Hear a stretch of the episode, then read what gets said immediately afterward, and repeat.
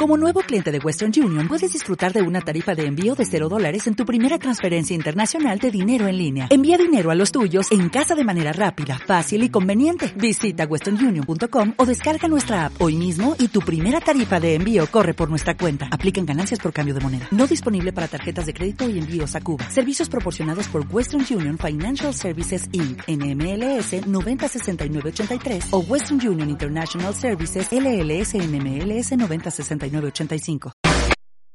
Olsen y nuestros panelistas e invitados son una combinación clave por la 92.9 FM.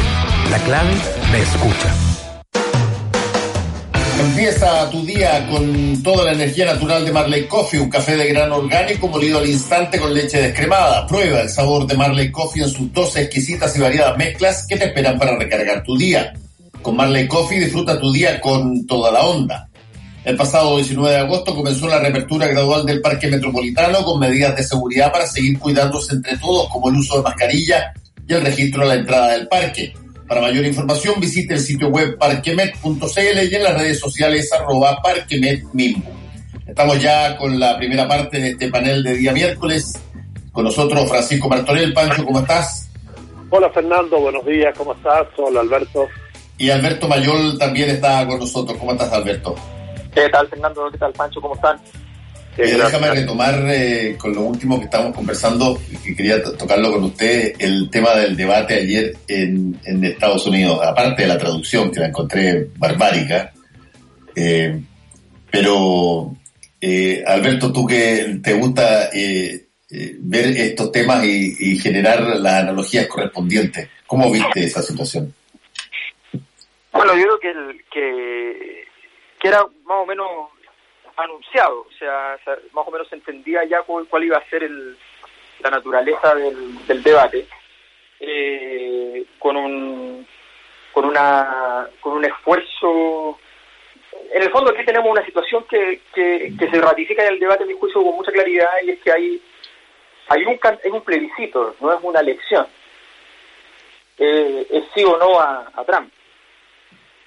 Entonces, él conduce. Yo creo que Biden primero no intentó nada hace mucho tiempo, ayer intentó algo, pero, pero en el fondo el, que marca la, la, pauta del proceso eh, todo el rato eh, es Donald Trump. Eh, y claro, puede puede perder la elección, pero el proceso político y, Biden puede ser presidente, pero, pero en la práctica eso también para, lo, para los demócratas va a ser un, va a ser un problema. Es bien irónico la situación de, los demócratas que tienen un, un poder global eh, creciente, súper relevante a nivel a nivel mundial. De hecho, varios de, sus de sus eslóganes internos dentro de Estados Unidos son parte hoy día del, lugar común de Naciones Unidas y sin embargo no, no, no solamente no están gobernando, sino que sino que parecen estar haciendo muchas cosas para no para no llegar. Yo creo que lo más importante que pasó es, ratificar el hecho de que, de que Trump es el que conduce el, proceso.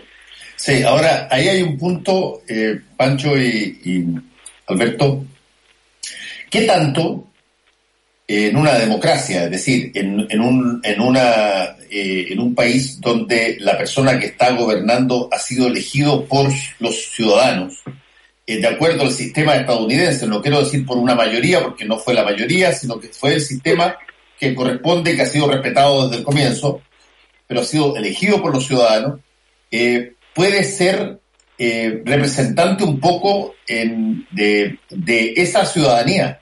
Eh, yo tengo la impresión de que buena parte de las posiciones de Trump, sobre todo su agresividad, sobre todo sus ataques, el, motejar con nombres a hombres y mujeres que se cruzan alrededor de él, el basurear a todas las personas que él ha nominado y que después despide. Eh, ese tipo de cosas, para su público, no es considerado para nada eh, una falta de respeto o una cosa poco presidencial. No, claro. Además interpreta, interpreta la época. La gracia de Trump es que efectivamente interpreta la época, guste o no guste, evidentemente es un personaje de nuestro tiempo y lo interpreta formidablemente. yo, yo, Fernando, aquí, eh, más allá de, de, de, qué significó el debate y, cuánto afectará en la campaña, el primero de tres. Eh, uno, uno se tiene que cuestionar acá el tipo de liderazgo que se está construyendo en, las sociedades del siglo XXI. Y es ahí donde uno cuando ve a, a, Donald Trump hablando como habla y como dices tú, representando a cierto sector del electorado, entiende lo que estamos viviendo, entiende que eh, los organismos multilaterales no puedan funcionar en, en una lógica de eh, colectiva, solidaria, eh, que no que no hayamos enfrentado la pandemia a partir de enero eh, bien y como corresponde en un mundo relativamente organizado, moderno y unido, eh, que haya enfrentamientos como lo que estamos viendo hoy entre eh, azeríes y, armenios, que tengamos los problemas con eh, China, Rusia, Estados Unidos, la Unión Europea, eh, creo que en lo que vimos ayer, eh, en ciertos momentos del debate, hasta fue eh, patético. Estamos hablando del liderazgo mundial de uno de los países más,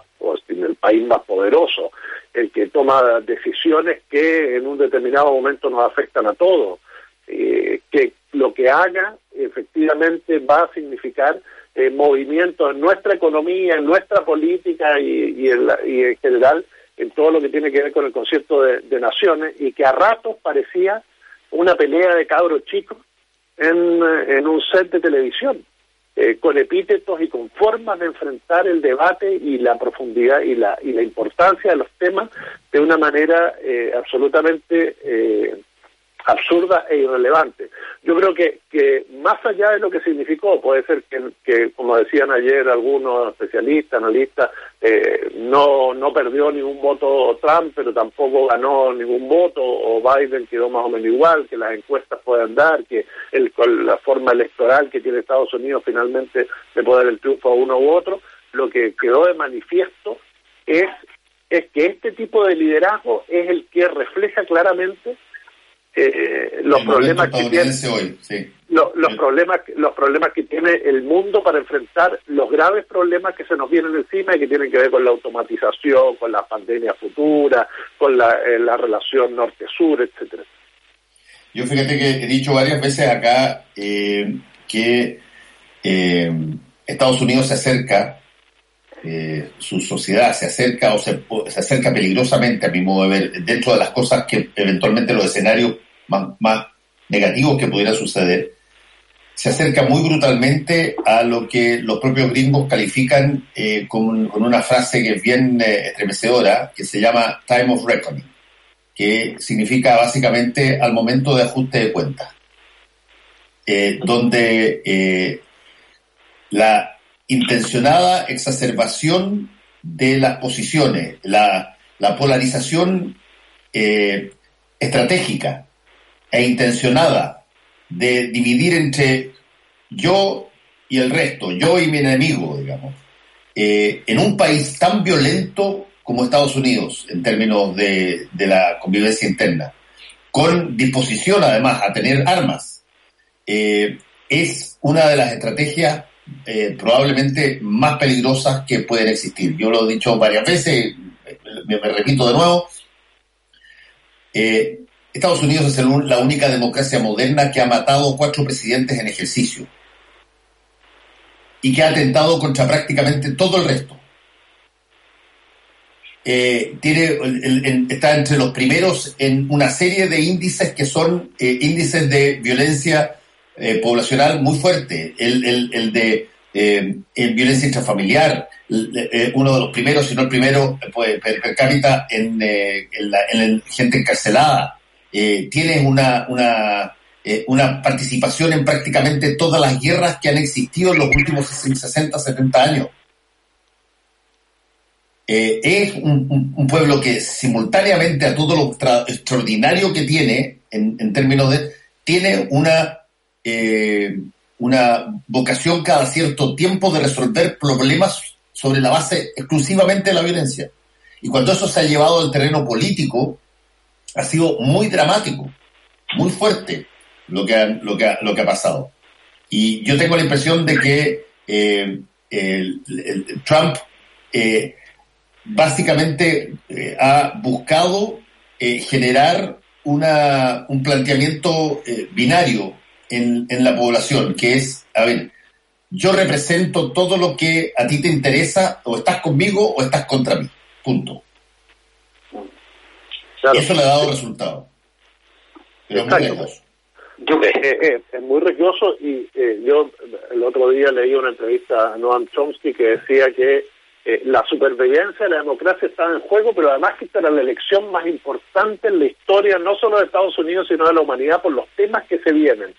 Entonces, cuando uno analiza además que los segundos mandatos eh, permiten que las personas sean mucho más genuinas, porque no tienen la posibilidad de, la reelección y puede ser, y cuando tenemos que enfrentar temas como eh, el cambio climático, y sabemos la posición que tiene eh, Donald Trump al respecto, el tema de las relaciones y todo lo que está ocurriendo con la energía nuclear, pero además el tema sanitario, la migración. La migración, es decir, son temas tan importantes que se van a enfrentar en los próximos años, bueno, que lo estamos viendo ahora y que lo estamos enfrentando, pero sabemos cuál es la posición de Donald Trump al respecto y que estos próximos años, cuatro años, los puede encabezar él es de un grado de, de, peligro para la humanidad que efectivamente eh, es preocupante.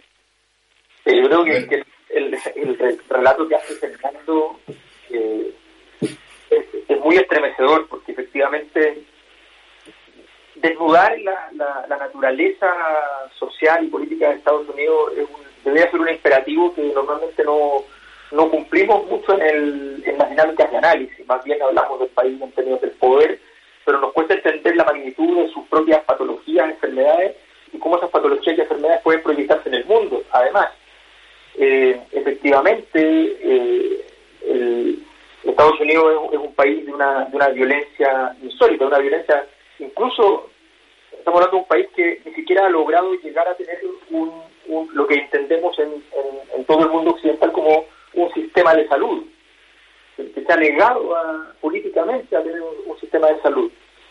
Y, y es una cosa bien loca porque además gastan mucho dinero en salud, no es que no gasten dinero, no es que no sea un problema de gasto público, sino que, se niegan a tener un, a un sistema. Eh, y, ese, ese tipo de, datos, junto con los pequeños detalles como que las elecciones normalmente no las están ganando los que tienen más votos, y, y, como los niveles de violencia, eh, uno de los países con dentro de los países desarrollados, a, igual nivel de, ingresos per cápita que otros países, uno de los países con, con, la esperanza de vida más baja del, del mundo en, dentro de ese grupo, una esperanza de vida que es más o menos parecida a, la de Chile, que tiene un ingreso per cápita infinitamente inferior. Eh, o sea, estamos hablando de un, país que tiene muchas, muchas, muchas necesidades, muchísimas. Eh, tiene muchas fortalezas, por cierto, muchas fortalezas.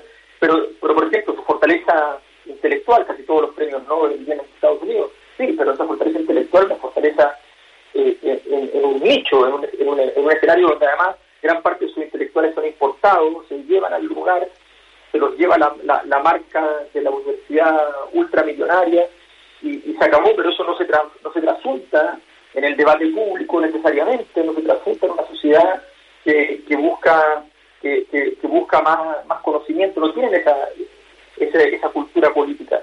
Creo que en ese sentido, entender lo que significa Trump como foto perfecta, nítida, de esta historia reciente de Estados Unidos, eh, un país que ha solucionado paz interna muchas veces diciendo dos cosas. Uno, la culpa de todos estos crímenes es de algún otro, los italianos, los irlandeses, los negros, los, los que sean. Eh, el país casi el doble que el segundo, con más presos efectivamente por cada millón de habitantes, una cosa increíble. Eh, bueno, todo ese tipo de datos creo que ayudan a entender la, magnitud del, problema. Y ahora yo me temo que lo que vimos ayer en términos del, debate eh, tiene, tiene una cosa que es bien clara, y es que eh, en el margen, aunque efectivamente probablemente los votos no se movieron, en el margen, el que gana igual es Donald Trump, porque él pudo hacer su juego. Es lo que ha hecho siempre. O sea, cuando todos esperaban en la primaria republicana anterior, donde ni siquiera el Partido Republicano quería a Donald Trump, eh, todo, en ese momento en la primaria todos esperaban que en algún momento, en alguno de los debates, cuando ya iban sacando, logrando eliminar rivales, en algún momento se iba a volver más moderado para poder buscar, entre comillas, digámoslo así, el votante de centro. Nunca lo hizo y le funcionó. Y está haciendo lo mismo.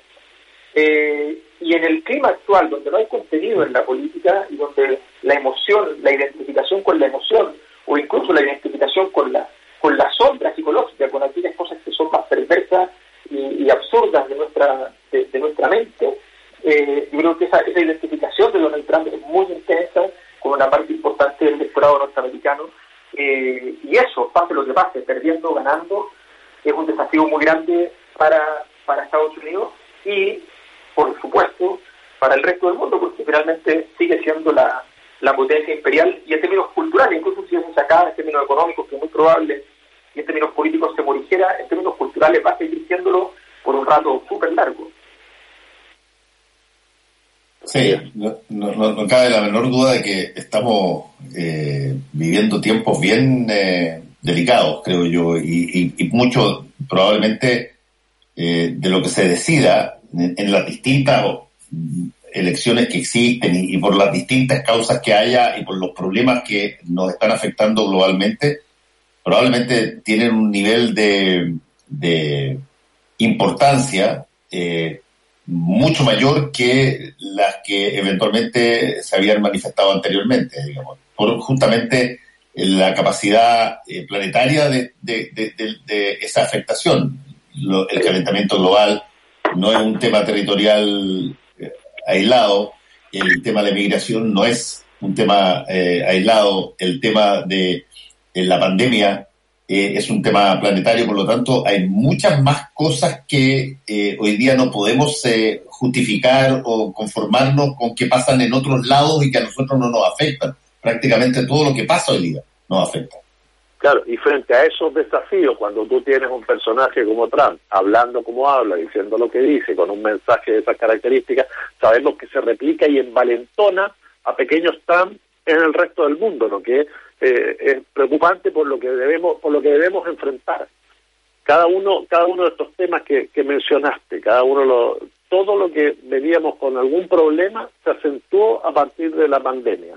En las situaciones económicas financieras y sanitarias de cada uno de los países hoy es diez veces más grave que en el 2019 y, y todo eso lo debemos enfrentar con mensajes, con un, mundo distinto, etcétera, y sin embargo tenemos al, en, el, en el principal país un, irradiador de formas de actuar que no tienen nada que ver con lo que requiere el mundo para salir de lo que debemos enfrentar. Entonces, eso es lo más preocupante, porque cada cosa que se dijo ayer va a ser replicada en alguno de los y tantos países que tiene el mundo para para desarrollar políticas.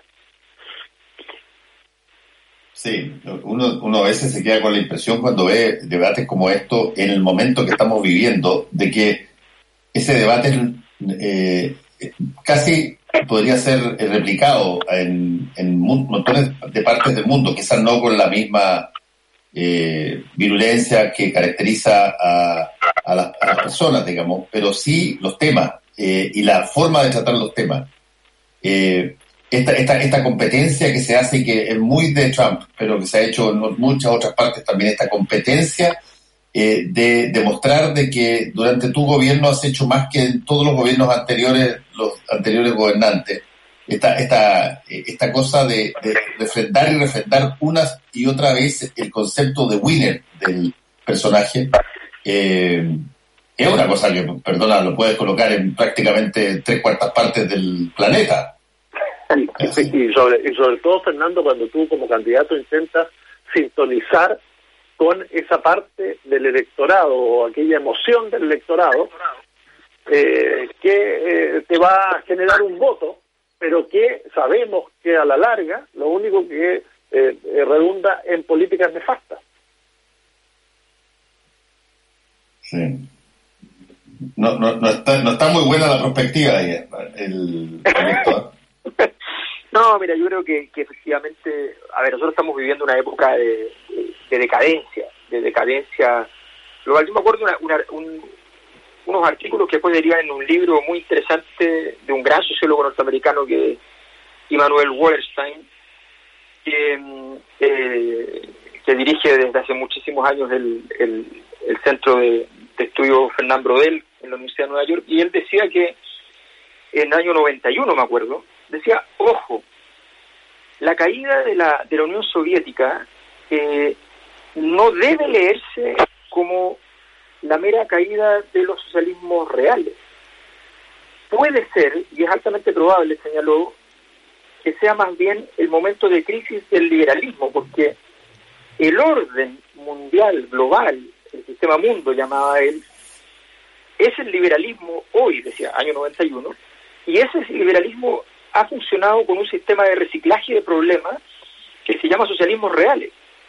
Todos aquellos países que en la práctica no tenían capacidad para ser administrados por el liberalismo, en la práctica pasaban a ser administrados por un solo paquete bastante ordenado, que se llamaba socialismo real, y que parecía en competencia, pero que en la práctica estaba muy por debajo de, de toda posibilidad de competir realmente. Y, da un, conjunto de argumentos mostrando como además este, este sistema de, repartición, más o menos de repartición del mundo, era un sistema que efectivamente se había ido dando con ciertas crisis donde países en plena revolución triunfante llamaban a la Unión Soviética para decir este gobierno se quiere aliar con usted y la Unión Soviética decía mire yo a mí que me registren yo no tengo nada que ver en esa zona así que no se preocupe ¿ya? yo no tengo nada no vea usted cómo se las arregla entonces eh, muestra una serie de casos que, que, articulan el punto ¿cuál es el asunto?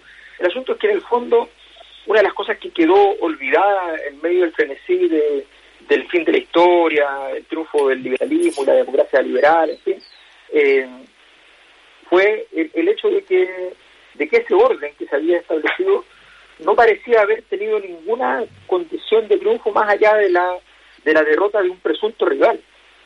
Eh, y ese es el gran, el gran fenómeno que, que, hoy día, que día estamos a mejor viviendo. Estamos viviendo el momento en el cual se sincera que en realidad vivimos una época eh, sin ningún sin ningún orden, ningún proyecto establecido, sin ninguna orientación clara establecida, sin ningún conflicto suficientemente articulado, y que en el fondo tenemos que volver a armarla.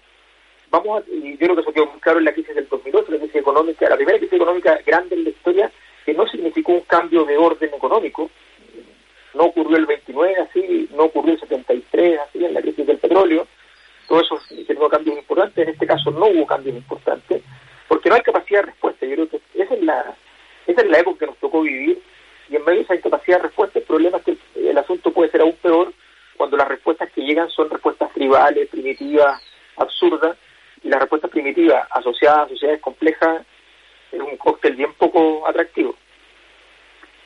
Sí, el, es, interesante el, el, escenario que se está armando, un escenario mundial donde, fíjate, tú tienes por eh, contraste, y, aparece mucho eso en, redes sociales, ¿ah? eh, tú tienes por contraste que personas que en otras circunstancias hubiesen sido eh, estimadas probablemente como eh, gobernante mucho más duro, mucho más eh, repulsivo, digamos, como Putin o como el, presidente chino, eh, como contraposición de Trump, no se, no se le ve tan malo, digamos, en términos de, sus personalidades, en términos de, su... Y sin embargo hay otro sector de la gente que tiene una dimensión bastante grande, que busca ese tipo justamente de liderazgo, el, tipo que cree que, eh, que, apunta adelante, dice síganme los buenos y, eh, y le vamos con todo. El tipo que soluciona los problemas eliminándolos físicamente. O el, tipo de, problemas que se solucionan eh, separando gente. Tú eres de esta religión para acá, tú eres de esta otra religión para acá ese tipo de liderazgo que uno podría decir es lo más antidemocrático del mundo, ha, vuelto muy potentemente. Y está en varios países.